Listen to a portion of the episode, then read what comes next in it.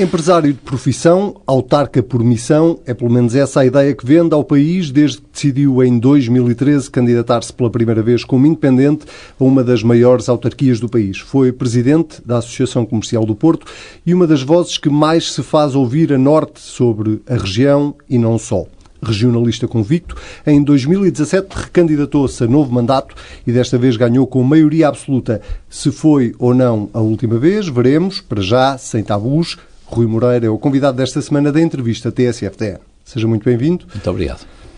Recebeu esta semana o Presidente da Câmara de Lisboa, Fernando Medina, para uma conversa onde se falou também de regionalização e onde, se me permite a expressão, deixaram um pouco as orelhas quentes ao Presidente da República. Eu pergunto-lhe se considera que Marcelo Rebelo de Sousa é, nesta altura, o principal entrave à regionalização eh, no nosso país. Eu não sei se deixamos as orelhas quentes. Eu tive o cuidado de dizer que é perfeitamente legítimo da parte do Sr. Presidente da República manter uma agenda que sempre teve uh, e que tem mais de 20 anos de ser uma pessoa que se opõe à regionalização. É perfeitamente legítimo. Também é legítimo que haja outras pessoas, como é o nosso caso, falo por mim, mas o Fernando Medina também disse, que pensamos o contrário, que pensamos que o país precisa de, de regionalização. Uh, e, e, se outra coisa não pudéssemos invocar, podemos invocar aquilo que foram as promessas feitas há mais de 20 anos atrás, naquela noite, em que os portugueses recusaram a regionalização e em que quer os defensores da regionalização, quer os, os, os adversários da regionalização prometeram fazer uma coisa. Disseram, nós agora vamos mesmo descentralizar o país. Quando nós olhamos hoje ao que é o país, na própria máquina do Estado, a verdade é que o país é hoje um país muito mais centralizado do que era. E com isso não ganhou grande coisa. E acha que o problema está só em Marcelo Rebelo de Sousa, na vontade de Marcelo Rebelo de Sousa, ou o Governo... Acha que o Governo tem verdadeiramente vontade de regionalizar o país? Em conjunto com outros autarcas, nomeadamente o Presidente da Câmara de Famalicão, o Presidente da Câmara de Gaia, o Presidente da Câmara de Caminha também, nós, durante o início, antes do verão, fizemos um conjunto de reuniões, que aliás foram públicas, depois estivemos com todos os presidentes das CIMs do Norte em Bragança, e tentamos invocar que os partidos políticos deviam ter trazido para, para a última campanha legislativa este tema. Até porque, vejamos, se nós olharmos aqueles que são hoje os quatro maiores partidos políticos, uh, o PS, o PSD, CDU e Bloco de Esquerda, uh, todos os quatro dizem que querem a regionalização. É um pouco estranho quando há uma vontade relativamente a uma transformação profunda uh, da estrutura do Estado, porque é disto que estamos a falar, que este assunto tenha passado ao lado da campanha eleitoral. Eu julgo que teria sido perfeitamente legítimo que pelo menos um dos partidos, ou dois, dissesse, bom, uh, depois das legislativas, em sede até de uma alteração uh, à Constituição, nós vamos avançar com a regionalização, com ou sem referendo, e eu acho que não, sinceramente não precisamos de referendo e acho que é perfeitamente democrático não ter. Até porque o último referendo não foi, como sabem, não, não houve 50% dos portugueses a votarem. E o que é facto é que é um pouco estranho termos uma norma constitucional que está sujeita a um referendo. Portanto, mas os partidos políticos não quiseram discutir, obviamente. E, portanto, a responsabilidade não é apenas do Sr. Presidente da República. O Sr. Presidente da República mantém a posição que sempre teve. Foi ele, de alguma maneira, que fez, pôs aquela condição. Uh, e, e, portanto, eu acho que é completamente legítimo. Agora, o. Presidente da República, uh, com todo o respeito também por ele, tem uma posição, mas os portugueses podem ter outra e os partidos podem ter outra. É assim o nosso modelo. E acha que a regionalização pode avançar mesmo contra a vontade política do Presidente da República? Acho que sim. Através de uma revisão constitucional? Através de uma revisão constitucional ou através de um referendo, de uma forma ou de outra. E acredita que isso pode acontecer nesta legislatura? Acho que tem que acontecer nesta legislatura. Não, não, nós não podemos esperar pela próxima legislatura. O país não pode continuar a esperar por ter níveis intermédios, uh, porque neste momento tudo aquilo que está a acontecer com a descentralização, uh, estamos a perceber que, que nada vai acontecer ou que acontecer vai acontecer mal porque nós precisamos de, de, nós precisamos do nível intermédio do Estado, uh, desesperadamente. E vemos aquilo que acontece nos outros países e vemos neste estudo da FEP que o meu movimento apresentou, portanto foi feito pela Faculdade de Economia do Porto, quando comparamos o centralismo em Portugal com todos os outros países, nós estamos, estamos mal e, e vemos que, de facto, que é preciso fazer aqui alguma coisa. A máquina mas, do Estado hoje não funciona bem. Para haver uma, uma revisão constitucional é preciso uma maioria de dois terços no Sim. Parlamento. Uh, isso significa que PS e PSD têm que se colocar de acordo certo. em relação ao tema. Exatamente. E ninguém sabe que PSD é que vai sair de, destas diretas do partido. Sim, não sabemos. Não sabemos, mas uh, eu, por aquilo que eu sei, uh, o Dr. Rui Rio diz-se favorável à regionalização. E julgo que os outros candidatos do PSD também. Até agora não. Mas também não tem sido tema. Eu não, não assisti ao último debate entre os três candidatos do PSD, mas não me parece que haja aqui grandes divergências. Mas há sempre uma, uma dicotomia entre aquilo que é uma vontade anunciada e depois aquilo que é, que é, que é a prática política dos, dos, dos partidos. O que eu não entendo na, naquilo que diz é, é se o Primeiro-Ministro já disse que não quer ir contra a vontade do Presidente da República, o Presidente da República diz que não pode haver regionalização sem haver referendo, como é que admite que possa haver regionalização nesta legislatura sem referendo? Temos que mudar a opinião do Sr. Primeiro-Ministro. E é, é nesse trabalho que está, claro, está as pessoas mudam de opinião. E ir contra a vontade do Presidente neste, neste caso, então? Sim, porque não? Hum. Em relação o ao Presidente da República, repito, o Sr. Presidente da República, aliás, que se vai, supomos, recandidatar à Presidência da República, tem todo o direito de ter essa agenda. É perfeitamente legítimo, claro, transparente, mas também é perfeitamente legítimo, claro e transparente que outras pessoas pensem diferente. E se os partidos políticos pensam diferente e o Parlamento pensar de forma diferente, então, uh, teremos que chegar aqui a uma conclusão qualquer. Quer dizer, não me parece que nos poderes do Presidente da República, eu já li a Constituição atentamente, esteja lá que ele tem um poder especial de inviabilizar uma regionalização se ela for determinada por uma alteração constitucional ou se for determinado um referendo. Em relação ao referendo, pergunto-lhe se tem receio que o resultado do referendo possa ser uma machadada definitiva na regionalização. Pode ser se for feito da forma que foi o último, porque, como nós nos recordamos no último, bastaria que uma das regiões não quisesse a regionalização para que a regionalização fracassasse. Ora, nada implica, não há nada que exija que o referendo seja feito dessa forma. Se me perguntar se hoje estou convencido que mais de 50% dos portugueses pretendem a regionalização, eu estou convencido que sim. Aliás, houve uma sondagem feita, salvo erro, pelo JN, que demonstra isso. Mas há uma região em que as pessoas não querem a regionalização, que é a região de Lisboa, também por razões óbvias, porque eh, naturalmente eles percebem que eh, Lisboa e a área metropolitana de Lisboa beneficia de alguma maneira do, do status quo. Mas o que me parece é que não há razão nenhuma para que haja uma única região que possa determinar o futuro das outras regiões. E, portanto, nesse sentido, acha que é possível, como disse em tempos, que a regionalização possa acontecer apenas em algumas sim, regiões do país sim. que o desejem sim. e não nas outras? Exatamente. Aliás, lembra-se que isso foi, chegou, a ser pensado a seguir a última referenda da regionalização sobre o Algarve. Não sei se se lembram que chegou a ser pensado fazer uma, uma, uma região experimental quase. Parece-me perfeitamente razoável. Isso tem acontecido noutros países. Há modelos, basta olhar aqui ao lado em Espanha, em que cada uma das regiões e autonomias funciona de forma totalmente diferente. O senhor chegou, foi crítico do acordo que a Associação Nacional de Municípios e o Governo fizeram para a descentralização, precisamente.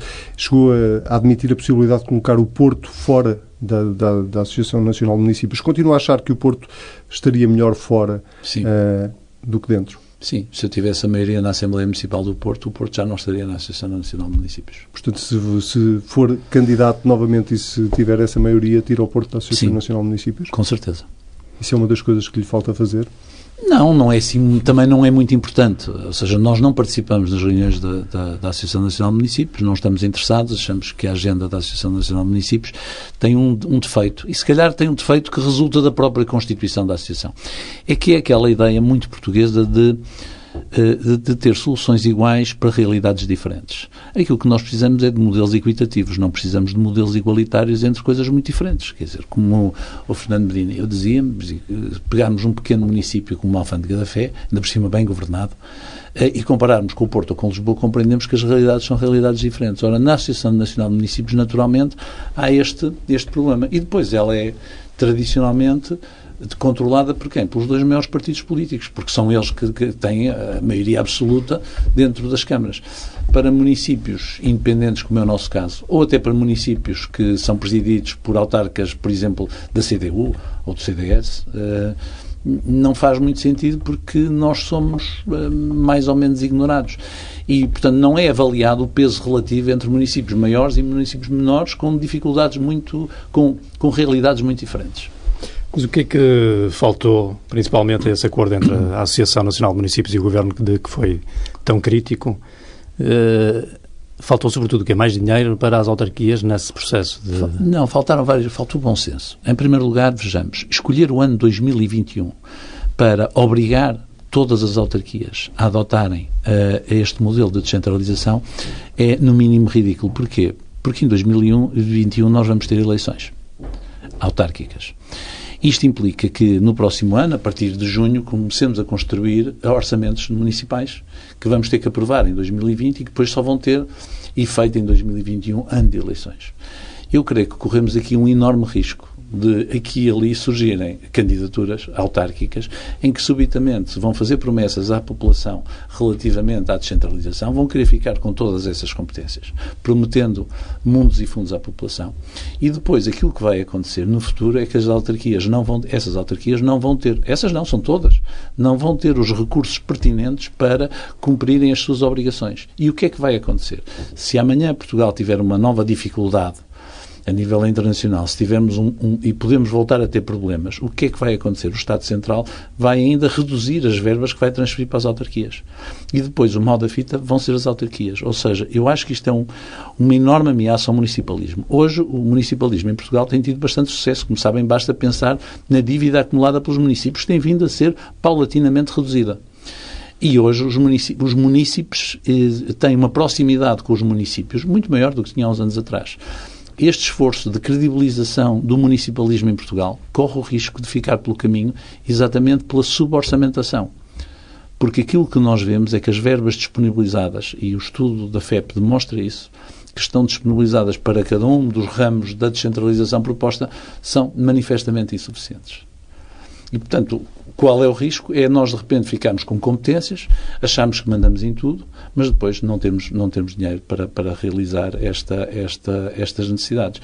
Em Portugal, Uh, uh, se nós olharmos e compararmos com a média europeia, aquilo que é o investimento nas autarquias e os recursos financeiros das autarquias são, na percentagem do, do PIB, são muito menores que no resto da Europa. Se vamos passar competências na área da saúde, na área da educação, na área da habitação, e noutras áreas para as autarquias, é preciso, antes de mais, perceber que as autarquias vão ter que poder contratar recursos e ter competências. Ora, esta descentralização, além de tudo mais, não nos dá, não nos dá competências. Eu vou dar um exemplo que eu acho que uh, todos os ouvintes vão compreender. Vamos pensar nos centros de saúde. Aquilo que está previsto é que a gestão dos centros de saúde passa para os municípios. Mas que gestão? Nós somos responsáveis pela contratação do pessoal auxiliar e pela manutenção dos edifícios. Ora, isto é meramente é, é, é, nós sermos os tarefeiros, porque a questão que importa à população é o horário de funcionamento, é a localização do centro de saúde, é as valências do centro de saúde. Ora, essas não passam para os municípios. Portanto, vai surgir aqui uma confusão. Nós vamos a ser acusados de ter, de estar a funcionar mal num centro de saúde porque ele subitamente, o, o, Estado ou a direção regional decide que ele fecha às 8 da noite, quando nós, autarcas, estamos a pagar o custo e gostaríamos que ele estivesse uh, aberto até à meia-noite. Nós, relativamente aos médicos, a única competência que vamos ter é, é pagar a fatura do táxi quando ele vai visitar um doente. Não vamos ter outra competência. Ora, desculpem, se isto é descentralização, estamos conversados. Nós, quando eh, chegamos ao poder, em 2013, na altura uh, com, com o Partido Socialista, como nosso parceiro, uma das primeiras medidas que nós tivemos que combater foi a, vontade que havia por parte da Direção Regional, barra Ministério da Saúde, de fechar o Centro de Saúde de Azevedo. O Centro de Saúde de Azevedo é numa parte recôndita da cidade. Azevedo é, é, é, a parte mais oriental da cidade, é quase uma aldeia, se assim quiser. Ora, para nós era impensável que esse Centro de Saúde fosse fechado e nós fizemos um grande esforço, eu, o Dr. Marão Pizarro e eu, e conseguimos convencer na altura a Direção Regional e o Ministério da Saúde que era preciso suspender o encerramento e hoje o Centro de Saúde continua a funcionar com uma comissão de utentes com grande apoio da Câmara no envolvimento que tem com essa população.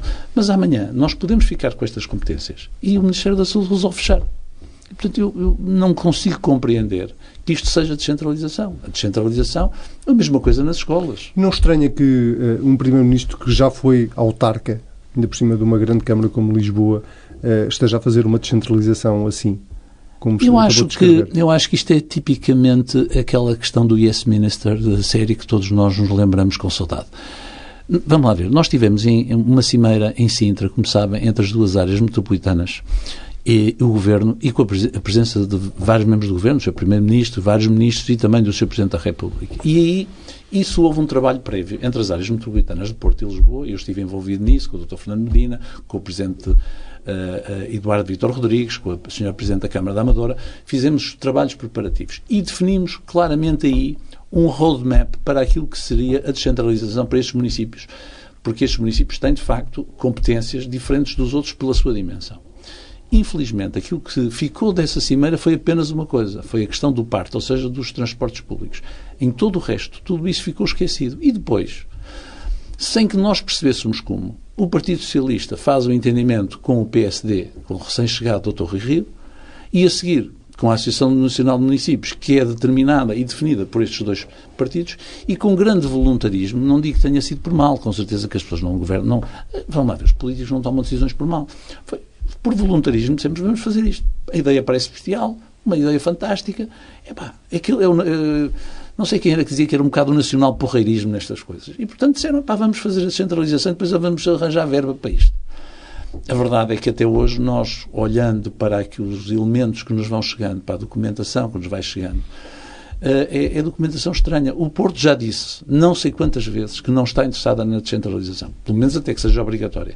No entanto, continuamos a receber de vários departamentos do Governo mapas, intimações para nós assumirmos a descentralização. Portanto, nada disto foi tratado com, eu não digo com seriedade, não, não foi, foi, foi, tratado com uma grande leveza. E a descentralização é um assunto muito sério. Passar uma competência qualquer para uma Câmara Municipal é muito séria. Nós tivemos aqui no Porto o caso célebre do Liceu Alexandre Colana, em que vimos como é que sucedeu e acabamos por resolver, fruto da boa relação que temos com o Governo e com o Sr. Ministro da Educação. Mas só essa brincadeira, se quiser, custou, uh, custou uns milhões à cidade do Porto. Imaginem o que é subitamente nós ficarmos com todas essas competências. Assim, num número aproximado, nós ficarmos com a parte da educação, que não é nossa, custará à cidade do Porto, num primeiro ano, 34 milhões de euros. É mais de 10% do nosso orçamento. E eu pergunto, e de onde é que vem essa verba? O Estado estará disponível para pôr essa verba? E nos anos seguintes, 30 milhões. E depois, se houver uma crise orçamental, um dia o Sr. Ministro das Finanças diz agora já não vem 30, vem 10. Portanto, toda a questão do financiamento das autarquias devia ter sido revisto, ou teria que ser revisto exatamente se querem que as autarquias fiquem com estas competências. E eu percebo qual é o problema do Estado. É que o Estado tem uma despesa corrente, nomeadamente com recursos humanos, que é extremamente rígida. E, portanto, o Estado ao passar competências para as autarquias, não se vai libertar dos custos inerentes. E, portanto, andamos aqui num jogo de empurra que é muito mais grave quando, repito, querem fazer isto no ano de eleições. E isso é péssimo porque vai aparecer, seguramente, vão aparecer fenómenos de demagogia, fenómenos de populismo e acho que os partidos políticos estão mal. Aliás, estou convencido que vai ser impossível concretizar isso em 2020. Mas acha que há aqui uma estratégia autárquica de António Costa para dar não, uma não acho ao PS? Que há, não acho que seja por, por, estratégia autárquica, acho que isto foi manifestamente por descuido. Ou seja, houve uma vontade do Primeiro-Ministro e depois, na execução da vontade, as coisas não foram bem tratadas. Tenho a certeza que se fosse o Dr. António Costa a tratar disto, que este assunto seria, teria sido tratado de outra maneira. Nós vamos, aliás, ter no Porto, no dia 12 uma conferência, que é uma conferência organizada pelo JN sobre descentralização. Virão cá autarcas de, de todo o país e de todas as forças políticas e, e, e creio que esse vai ser um momento muito importante para os autarcas expressarem também aquilo que lhes vai na alma, independentemente das reuniões um pouco folclóricas da Associação Nacional de Municípios. Muito bem. Uh, virando um pouco a página, uh, a sua sugestão de criminalizar o consumo de drogas na, na via pública foi alvo de, de várias críticas. Eh, não parece ter tido grande acolhimento nem por parte de partidos políticos, nem no governo. E pergunto-lhe, quando Portugal é apresentado como um modelo mundial a, a, pela despenalização do consumo e pelos resultados obtidos com isso, se não significaria uma espécie de recuo civilizacional essa sua proposta de criminalização do, do consumo na via pública e se não sente que ficou um pouco a falar sozinho nesta, nesta matéria? Olha, falar sozinho não falei porque o apoio da população, principalmente aqueles que vivem em zonas mais, uh, mais uh, se quiser, vulneráveis, foi enorme. Mas, em primeiro lugar, eu não disse que se devia criminalizar o consumo das drogas na via pública. O que eu disse é que, na proximidade das escolas, devia ser criminalizado o consumo, ou pelo menos penalizado o consumo de drogas duras. Aquilo que, nós, que acontece, e a comunicação social tem-se fartado de divulgar imagens, vídeos, etc., é que nós hoje temos a situação, uma parafernália à porta das escolas, em que são atiradas para dentro das escolas seringas e são espetadas em árvores. Ainda agora surgiram várias fotografias na internet. E vamos lá ver. A minha preocupação é assim. É claro que eu não. Esta questão dos, dos, dos, recursos civilizacionais são coisas que a nós todos nos preocupam. Nós todos entendemos e percebemos que hoje é bom que os toxicodependentes sejam hoje vistos como doentes e não como criminosos. Sou o primeiro a estar de acordo com isso. Sendo que eles têm direitos, também é verdade que a, a população mais desfavorecida, e são claramente as crianças, também têm os seus direitos e também têm que ser protegidos. E não me parece que uma coisa e outra sejam antagónicas. Porque vejamos, Uh, há uma coisa chamada atentado ao pudor. Nós uh, podemos ter relações sexuais nos vários sítios onde queremos, pelo menos em casa, no sítio privado. Não vamos ter à porta de uma escola. Há coisas que não se faz à porta de uma escola. E, portanto, a minha preocupação aqui maior são as crianças. Se isso não foi entendido, claro, é evidente que, repare, aquilo que eu ouvi foi por parte, por, por, por parte de, de alguma comunicação social e, também por parte de algumas associações de, de, de, de toxicodependentes ou de antigos toxicodependentes e que apoiam os toxicodependentes, eles fazem o papel deles, que eu respeito inteiramente compreenderão que eu aqui tenho que ver, eu tenho que me preocupar com o cidadão comum. O cidadão comum que tem várias características, eu não posso olhar apenas para os direitos dos toxicodependentes. Essas associações, claro, elas estão principalmente preocupadas com os direitos dos toxicodependentes. Agora, eu entendo, se eu entendo que deve haver salas de consumo assistido, e sabem que eu defendo que deve haver salas de consumo assistido, exatamente para criar condições para que, com mais segurança, os toxicodependentes possam consumir, também entendo que, à porta das escolas, nós temos que ter uma atitude diferente. E isto é relatado por professores, por pais, no Conselho Municipal de Segurança, por um conjunto de pessoas, porque hoje não há nenhuma lei que permita sequer que um polícia vá ter com uma dessas pessoas que está a chutar para a veia, como se diz na gíria, e diga assim, olha, desculpe, não pode fazer isto à porta de uma escola. Não pode. Ele, ele só se afasta se quiser. E eu acho que isso, um dia, nós vamos ter reações.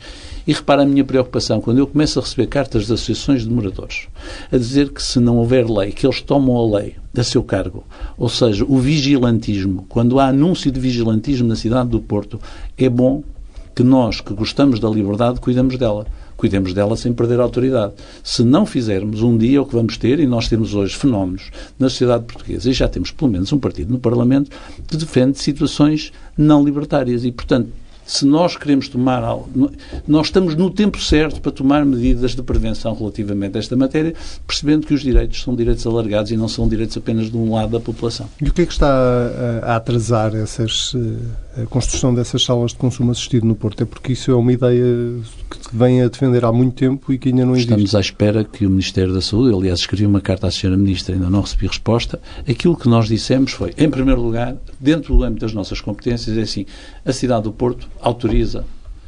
uh, uh, que sejam, uh, que sejam criadas salas de chuto. No nosso entender, e, e, eu falei sobre isto com o Dr. João Golão, elas devem ser móveis ou amovíveis. Porquê? Porque este é um fenómeno migrante. E, portanto, não vale a pena estar a fazer unidades fixas num sítio que depois se tornam obsoletas porque o tráfego migra. Portanto, primeira coisa, e, isso parece claro. A segunda coisa que nós dissemos foi que disponibilizaríamos nos próximos dois anos 400 mil euros de recursos municipais para isso. Há uma coisa que nós não vamos fazer, é montar essas salas. E não, não porquê? Porque as câmaras não têm competências nessa matéria. Nós não temos possibilidade, nem no quadro do pessoal, como compreende, na macroestrutura da Câmara, de contratar enfermeiros, que têm que lá estar, psicólogos, que têm que lá estar, sociólogos que, a meu ver, deviam lá estar, psiquiatras que deviam lá estar. É preciso depois todo um acompanhamento psiquiátrico relativamente a, muita desta população e as câmaras não têm competência. Agora, o que nós dissemos foi, sim, montem e nós pagamos. O Ministério da Saúde, isto foi alvo de, um, de, uma, de uma reunião com o anterior Secretário de Estado, tudo isto tinha ficado claro e agora, subitamente, recebemos da Direção Regional de Saúde uma carta que parece endossar isto à Câmara, dizendo a Câmara que monte e nós depois vamos avaliar. Não, isso não, não é possível. Não, não, não faz nenhum sentido. Ou então o Ministério da Saúde que diga que não quer. E então eu poderei pensar em montar. Mas, mas a montar terei que fazer, como compreendem, utilizando recursos autónomos. Terei que encontrar, provavelmente, até uma destas associações a quem a Câmara possa dar um apoio para que a associação monte. Mas então o Ministério da Saúde que diga que não quer montar. Eh, portanto, nessa matéria, creio que o assunto está perfeitamente claro. Estou à espera de, de, de, da resposta da Senhora Ministra, mas a vontade que existe eu decidi, anunciei, a vontade mantém-se e a vontade, creio que, de todas as forças políticas na Câmara Municipal do Porto. Este assunto tem sido, tem sido alvo de um grande consenso na Assembleia Municipal. Não há conflito nesta matéria na cidade do Porto. Está de mãos atadas pela Administração Central, neste caso. Exatamente. Uhum. Enviou também uma carta ao Ministro da Administração Interna há poucos dias, na sequência de confrontos uh, aqui na, na, cidade do Porto entre adeptos de, de, de equipas de futebol estrangeiras. Uh, quer vi, videovigilância também a controlar o tráfico e consumo de droga, como já, já anunciou. Reclama como urgente criminalizar o consumo junto a, a, a escolas, pelo menos, como, como acabou de referir. O Presidente da Câmara do Porto transmite hoje a ideia de que a cidade não é uma cidade segura? Não, eh, eu acho que nós somos uma cidade segura. Eu não quero é que deixemos de ser uma cidade segura. E a verdade é que não vale a pena nós tentarmos ocultar um facto. Há hoje, nós, nas nossas cidades, nós temos vários fenómenos. Um dos fenómenos é o envelhecimento da população, o que torna a população muito mais sensível à questão da à percepção da segurança. E hoje há uma percepção menor de segurança, porquê? Porque, desde logo, a polícia é muito menos visível do que era há uns anos atrás. E porquê? Porque nos últimos anos houve um fortíssimo desinvestimento no número de agentes da Polícia de Segurança Pública. Vamos lá ver. Nos últimos anos, nós hoje estamos com o mesmo número de agentes do ano de 1948. Estamos a falar aqui do Distrito do Porto. E as cidades mudaram e as necessidades mudaram. Mas o número é mais impressionante se nós pensarmos que nos últimos, em poucos anos, perdemos 12% dos agentes. Mas esta situação ainda se vai complicar. Porquê? Porque neste momento, durante os anos da Troika, Portugal não formou, a Academia da Polícia não formou agentes da polícia. E agora voltou a formar, mas está a formar 600 por ano. Mas todos os dias vão para a, todos os anos vão para a reforma entre 1.200 a 1.500. Se pensar que nós temos no total do país cerca de 22 mil agentes, compreenderemos rapidamente que há um problema e que o Estado está a desinvestir nas questões de segurança. E se nós hoje ainda temos. É, é um pouco a mesma questão do consumo à porta das escolas. Se nós hoje ainda estamos bem, é a altura de tratarmos do assunto. Nós devemos tratar do assunto do nosso corpo antes de estar doente, não é depois de estar doente. E hoje a percepção. É evidente que se nós olharmos para o que são as estatísticas do, do, do, da, da criminalidade, Portugal é um país muito seguro, é verdade. Mas se olharmos para a percepção dos cidadãos relativamente à ausência da, da visibilidade da polícia, isso toda a gente, isto é incontestável, é uma matéria que toda a gente concorda. E, portanto, o meu apelo é no sentido de, por um lado, libertar a Polícia de Segurança Pública de funções que, a meu ver, ela não tem que desempenhar. E, por outro lado, haver um reforço de meios e de recursos e não são apenas recursos humanos, são recursos materiais, na Polícia de Segurança Pública, como nós fizemos na Polícia Municipal do Porto. Na resposta é preciso carta... haver novos carros, é preciso haver novos fardamentos, os polícias têm que ser defendidos, têm que ter condições de trabalho, têm que ter motivação, tem que haver ah, algumas esquadras e tem que haver, acima de tudo, polícias. Foi exatamente isso que o Ministro lhe prometeu. 20 milhões, uh, novos agentes até 2021. Sim. Uh, a minha pergunta é se uh, isto é um problema deste ministro em concreto, eh, eh, essa sensação de insegurança ou de que o Estado está a desinvestir na segurança não. dos cidadãos é um problema deste ministro não. por falta de peso político ou se é um problema do Estado? Não, eu acho que este governo? ministro, aliás, foi conhecido, que este ministro, ainda agora, relativamente a, ao reforço das condições dos agentes de segurança, terá feito uma proposta e terá sido recusada pelo Ministro das Finanças. Isto li no jornal e deve ser verdade, portanto. Não, não é. A questão não se, não se coloca, não é este ministro, nem sequer este governo. Este é um problema que dura pelo menos há 20 anos. Pelo menos há 20 anos em Portugal que tem havido um desinvestimento. A propósito de despenalizar isto ou aquilo com o qual nós concordamos, tem vindo progressivamente, nós temos vindo a convencer que não precisamos de ter segurança. Porquê? Porque uh, as estatísticas são boas. E depois, por exemplo, o caso da videovigilância. É, eu não consigo compreender porque é que em Portugal nós havemos de ter, relativamente a esta matéria, complexos, eh, quando nós sabemos o que é que aconteceu noutros países, que talvez por causa de terem tido atos de terrorismo, que nós felizmente nunca tivemos, ou terem tido outras questões desta matéria, têm hoje recursos tecnológicos que substituem muitas vezes a necessidade de ter um policiamento de proximidade. Isso parece-me absolutamente óbvio. Que todos nós sabemos que na maratona de Boston, quando houve um ataque terrorista, que os atacantes foram detectados exatamente porque havia, havia, havia videovigilância. Não, eu não consigo compreender este garantismo relativamente à videovigilância. Não é para o Presidente da Câmara estar a ver, é para a polícia poder ver, principalmente em condições de emergência. E, e, portanto, nós estamos a colocar câmaras que, são, que usamos apenas, como sabem, para o trânsito. O que estamos a dizer é assim, quando a polícia quiser, pode usá-las. Estão lá disponíveis. E há várias cidades que o estão a fazer, nas áreas metropolitanas de Porto e Lisboa. Aquilo que eu estou a dizer é aquilo que os outros autarcas também dizem, não, não, não diverge do que os outros autarcas dizem. Desse ponto de vista, do, do ponto de vista das prioridades do Estado, estávamos a falar da, da questão da segurança, uh, mas há outras prementes que se têm discutido muito, nomeadamente a saúde. Eh, estamos a pouco mais de uma semana da apresentação do Orçamento de Estado. Que prioridades é que gostava de ver lá espelhadas? Bom, eu acho que neste momento, por aquilo que nós nos, nos apercebemos, é, o, é absolutamente necessário um reforço relativamente à questão, à questão da saúde. Quando nós hoje olhamos àquilo que aconteceu, a, a seguir ao 25 de Abril, quando nós olhamos para as conquistas de Abril, talvez a saúde pública tenha sido maior das conquistas. Não foi seguramente a educação, podia ter sido, se calhar devia ter sido, mas não foi. E a saúde depois tem uma outra característica que é transversal. Enquanto a educação não é transversal, enquanto a própria segurança é, apesar de tudo, uma questão fundamental da existência de um Estado moderno, ou seja, o monopólio da segurança estar no Estado, num Estado democrático, a questão da saúde é uma questão uh, que a todos nos afeta e, e, principalmente que se vai complicar. E complica-se exatamente porque nós hoje temos mais exigências, porque é mais caro, e a verdade é que houve um enorme desinvestimento em saúde nos últimos anos. Houve um desinvestimento, eh, principalmente um desinvestimento tecnológico em equipamentos. Nós vemos aos hospitais hoje e percebemos que as coisas parecem um pouco como eram nos anos 80.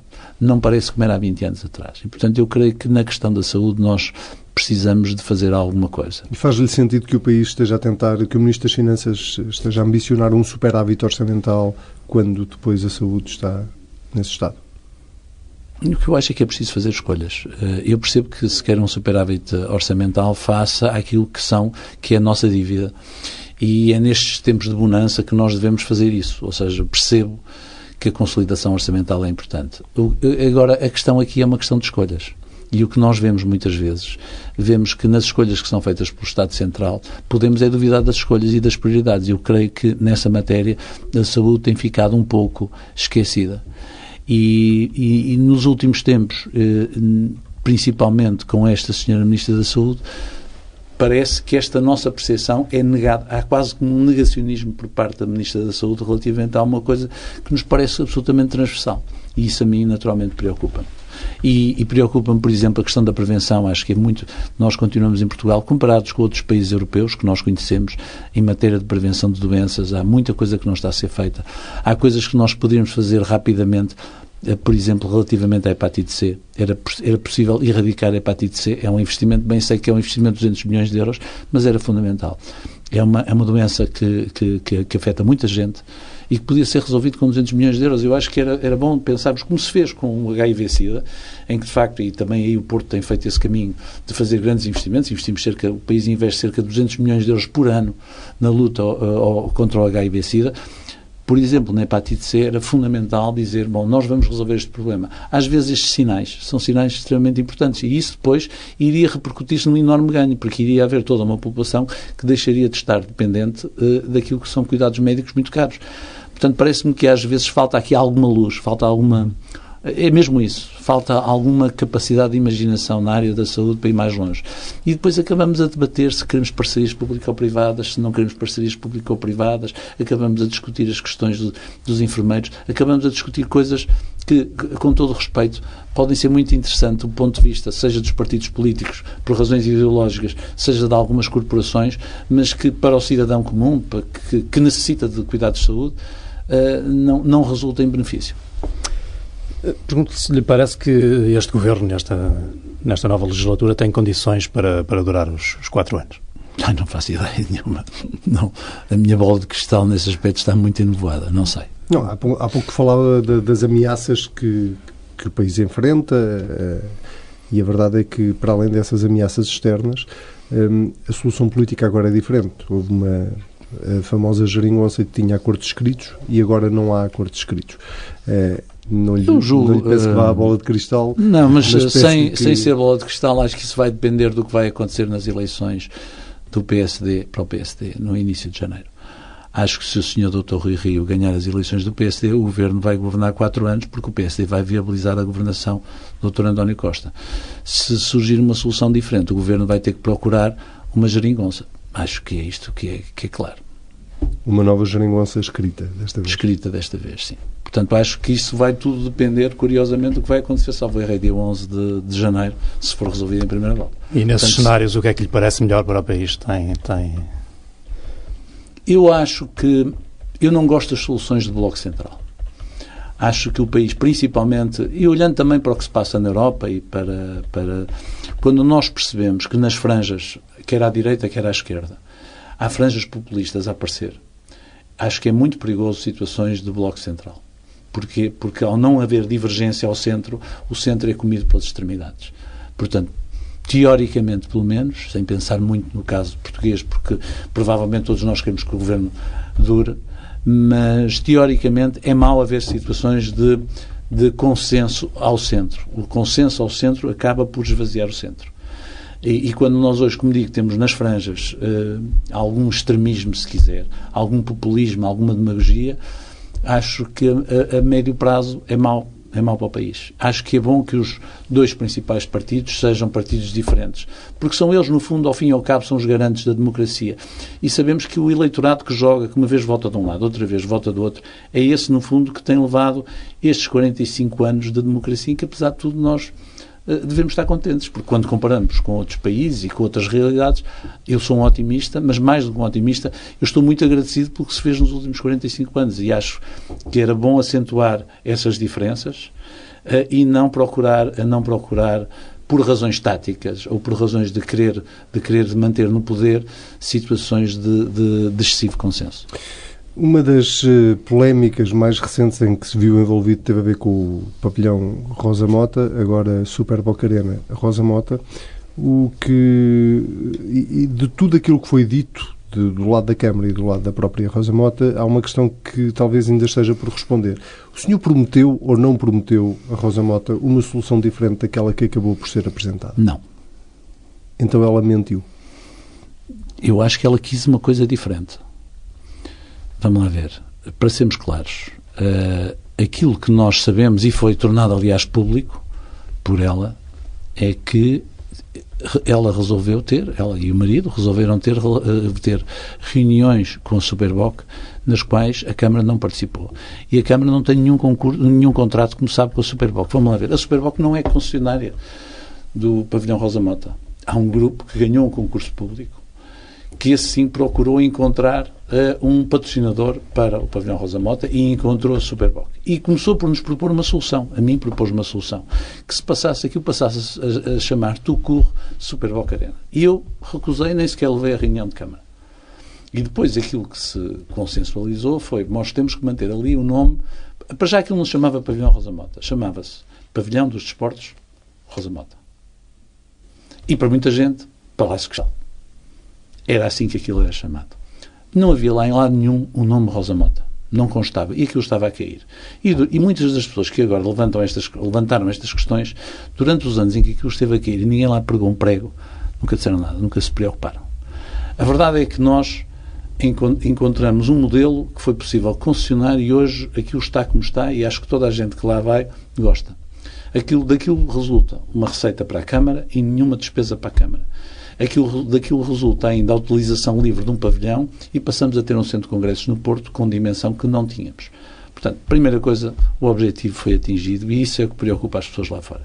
Relativamente a essa questão, aquilo que eu lamento, naturalmente, e lamento, é que tenha havido aqui alguma confusão relativamente a esta matéria, mas da minha parte posso garantir que nunca menti. Disse sempre a verdade e por isso mesmo no dia em que lá fui inaugurar o pavilhão tive o cuidado de dizer que tinha muita pena que a Rosa Mota não estivesse. Eu tinha estado, como sabem, uma semana antes a abrir o Parque Oriental uh, da cidade com ela e nesse dia não havia problema nenhum. Pois ela foi a Lisboa e surgiu algum problema. Pronto. É Muito rapidamente, que o tempo também Sim. se esgota. Perguntava-lhe, em relação ao corte inglês, ao, ao terreno da Boa Vista, onde supostamente uh, irá crescer um corte inglês, qual é a posição do Dr. Rui Moreira tem, tem dito que não tem uh, capacidade para poder impedir a obra e, e, assumir uma possível indemnização, mas diretamente é a favor ou contra o, o nascimento ali do eu não, tenho, eu não tenho que ser a favor nem contra a instalação do, do El Corte Inglês. Aquilo que nós sabemos é que, na altura em que o corte inglês foi impedido pelo Dr. Rui Rio, o Dr. Rui Rio argumentava, provavelmente com as razões dele, que se o corte inglês fosse instalado ali, com o comércio tradicional na Baixa iria morrer. Hoje o comércio tradicional da Baixa já não morreu. E, portanto, não vejo que esse risco que existia nessa altura hoje exista. Mas o senhor criticou o Rui Rio na altura por ter sim, deixado sim, sim, fugir para Exatamente, exatamente. Achei que na altura nós ficamos com todo o prejuízo e com nenhum benefício. Porque o que é facto é que o corte inglês foi instalado em Gaia, foi todo o benefício foi para lá e nós não ficamos com nenhum. Se eu olhar aquilo que é a avenida da República, em Gaia, na proximidade do Corte Inglês, o que vejo é que era uma avenida abandonada e hoje há muito comércio próximo e, portanto, parece-me que o Corte Inglês funcionou, se quiser, como loja âncora daquela zona de Gaia. Aquilo que eu também digo é assim, nós hoje, relativamente ao Corte Inglês no Porto, eh, se o Corte Inglês se quiser ali instalar e, e cumprir aquilo que está previsto no plano diretor municipal, o corte inglês pode se instalar ali. Agora, eu não sou acionista do corte inglês, não tenho que pronunciar exatamente sobre essa matéria e, e, e, não sei exatamente até o momento, creio que até o momento não entrou nenhum PIB. Entrando um PIB na Câmara, será analisado pelos serviços, será cumprido o plano diretor municipal. Coisa diferente é se o Estado quiser oferecer aquele terreno à Câmara e reverter a decisão com o corte inglês. Então, sim, nós claramente estamos interessados em ficar com esse património e olharemos para aquele património de outra maneira. E podemos avaliar, se isto vier para a Câmara, que é que os partidos políticos propuseram, e naturalmente eu irei, votei favoravelmente, porque o que foi proposto foi assim. E se o Governo oferecer aquilo à Câmara? Ah, se oferecer aquilo à Câmara, então não me falta imaginação para pensar o que lá possa fazer. E, e, um, compreendo, não é? Sim. Como compreendo. Agora, agora, o que eu também disse é, eu não acredito que o Estado vá dizer agora à IP que vai indemnizar o corte inglês e vai entregar aquilo à Câmara. Não acredito, que já, porque eu já não acredito no Pai Natal há alguns anos. Mas como ainda há quem acredite no Pai Natal, não me vão pedir a mim para dizer que o Pai Natal não pode vir no Natal. Não vou dizer. Ainda por cima, porque estamos no Natal. Exatamente. É a última pergunta. Sim. Eh, já falou várias vezes sobre hum, a requalificação do matador. Hum, não queria eh, estar a repetir perguntas que já lhe fizeram, mas gostava de perceber uma coisa a decisão sobre uh, uh, a requalificação do matador pode ser decisiva para si, passa a redundância, uh, para se recandidatar ou não. Ou seja, quando dizia há pouco tempo que só se recandidataria a um terceiro mandato se achasse que não tinha tudo aquilo que queria fazer feito. A minha, preocupação, é a minha preocupação não é deixar as coisas acabadas, porque elas acabarão por natureza. Andar. E andarão. Agora, aquilo que eu disse é, se eu perceber e, e, e, e se eu chegar à conclusão que exatamente eh, há, há, há, bloqueios uh, relativamente à minha governação, eu nesse caso epá, vão ter que contar comigo mais algum tempo. É só isto que estou a dizer. E a questão do matador é um desses casos? A questão do matador eu espero que agora esteja resolvida, porque o Presidente da República acaba de promulgar esta semana que passou um decreto em que esclarece até relativamente aos assuntos que estão em Tribunal de Contas, que a lei das parcerias público-privadas não se aplica às autarquias. E o Tribunal de Contas tem que se conformar com, essa, com esse decreto-lei. E, portanto, creio que quer a situação da habitação a preços controlados em Lisboa, quer o nosso, que foram recusadas pelo, pelo Tribunal de Contas pelas mesmas razões, terão agora que ser aprovadas. Portanto, quero crer que agora o assunto está ultrapassado. Perdeu-se muito tempo, mas eu quero crer que o assunto está ultrapassado. Então não será o matador que vai ser decisivo para se recandidatar? Espero que não. O que é que é decisivo, então? Não, espero que não. Como digo, se... Eu, em que circunstância é que vão, vão ter que levar consigo? Se eu verificar que há uma obstrução indevida e não democrática àquilo que é o poder que, que nós temos, porque fomos democraticamente eleitos... Mas por parte de quem? Por parte máquinas, destas máquinas, nomeadamente por parte do Tribunal de Contas. Então é a questão do matador. Pode ser o Tribunal matador, mas podem vir outras. Já tivemos outras. Nós já tivemos outras. Tivemos a Sociedade de Reabilitação Urbana que demorou não sei quanto tempo a passar para a Câmara. Teve que ser por decreto-lei também. Ou seja, nós estamos numa fase em que o Governo se vê obrigado a publicar decretos-leis para ultrapassar obstáculos criados pelo Tribunal de Contas. E não é apenas por causa do Porto, é por causa do Porto, por causa de Lisboa e dos outros municípios. E quando é que decide se se recandidata ou não? Um dia de manhã acordarei e decidirei. Muito bem. Doutor Rui Moreira, muito obrigado. Muito obrigado. Foi um prazer estar convosco.